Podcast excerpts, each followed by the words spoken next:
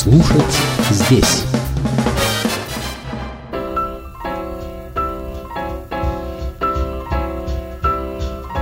Дом, который построил джаз. Вид сбоку.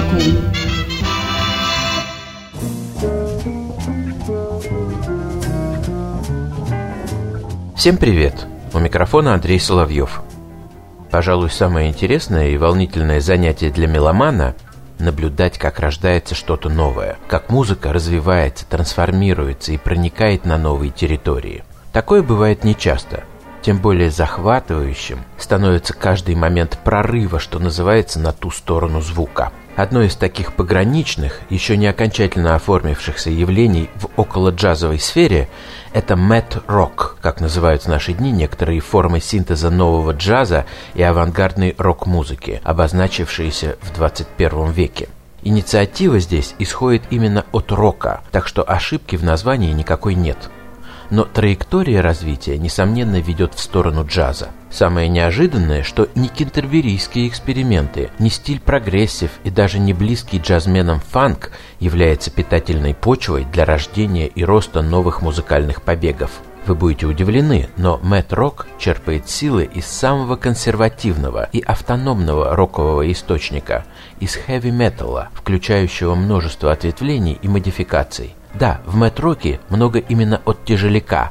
Эмоциональная напряженность, ставка на виртуозность и исполнительский эксбиционизм, на карданное уплотнение пульсации, плюс стремление загипнотизировать публику неожиданными скачками настроения. Однако звук, как правило, становится легче, прозрачнее, а ритмическая изощренность превращается в самоцель. Нет здесь и идеологической мишуры металла. Прежде всего отброшено наивное подростковое заигрывание с темными силами. Мэтрок выше идеологии, и это идет от самого названия. Мэт – это сокращение от mathematics, а с точки зрения точных наук, всякая идеология – это недоказуемое знание, которое больше, чем на гипотезу, не тянет. Вот и получается, что итоговый результат чем-то напоминает джаз-рок, прежде всего электронный фьюжн, в котором тоже многое зависит от виртуозной техники и ритмической изощренности, а разум преобладает над эмоциями. Только вот импровизации в метроке меньше, чем в джазе, но думаю, это дело времени. Начать знакомство с представителями нового направления, число которых стремительно множится. Вы не поверите, но желающих погрузиться в мир музыкальных головоломок гораздо больше, чем может показаться. Так вот, начать я рекомендую с американской инструментальной группы Алучатистас, записи которой звучат уже вполне по-джазовому, а исполнительский уровень музыкантов реально потрясает.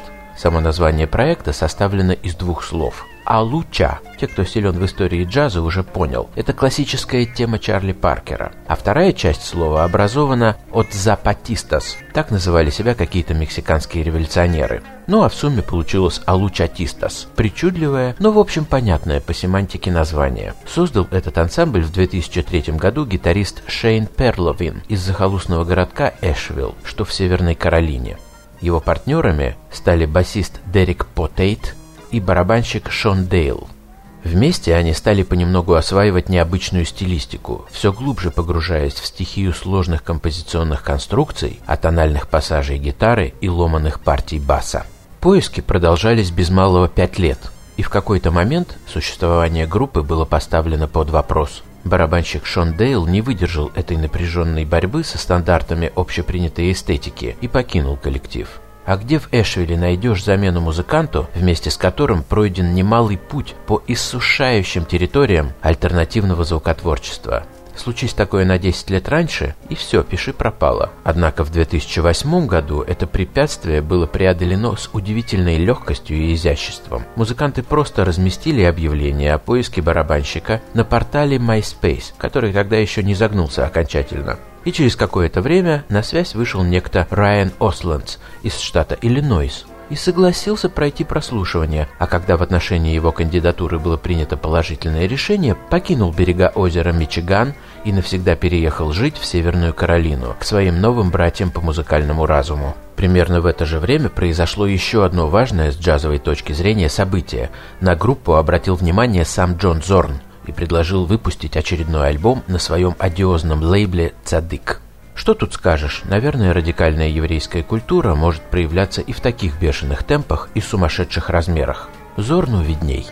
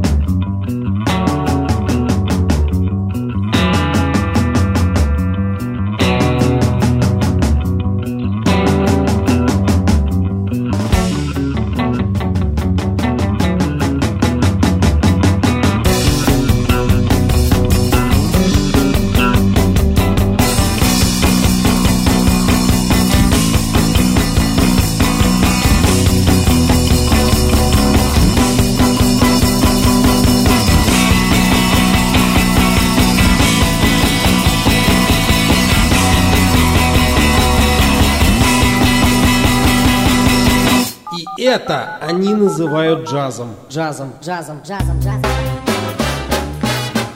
Слушать здесь.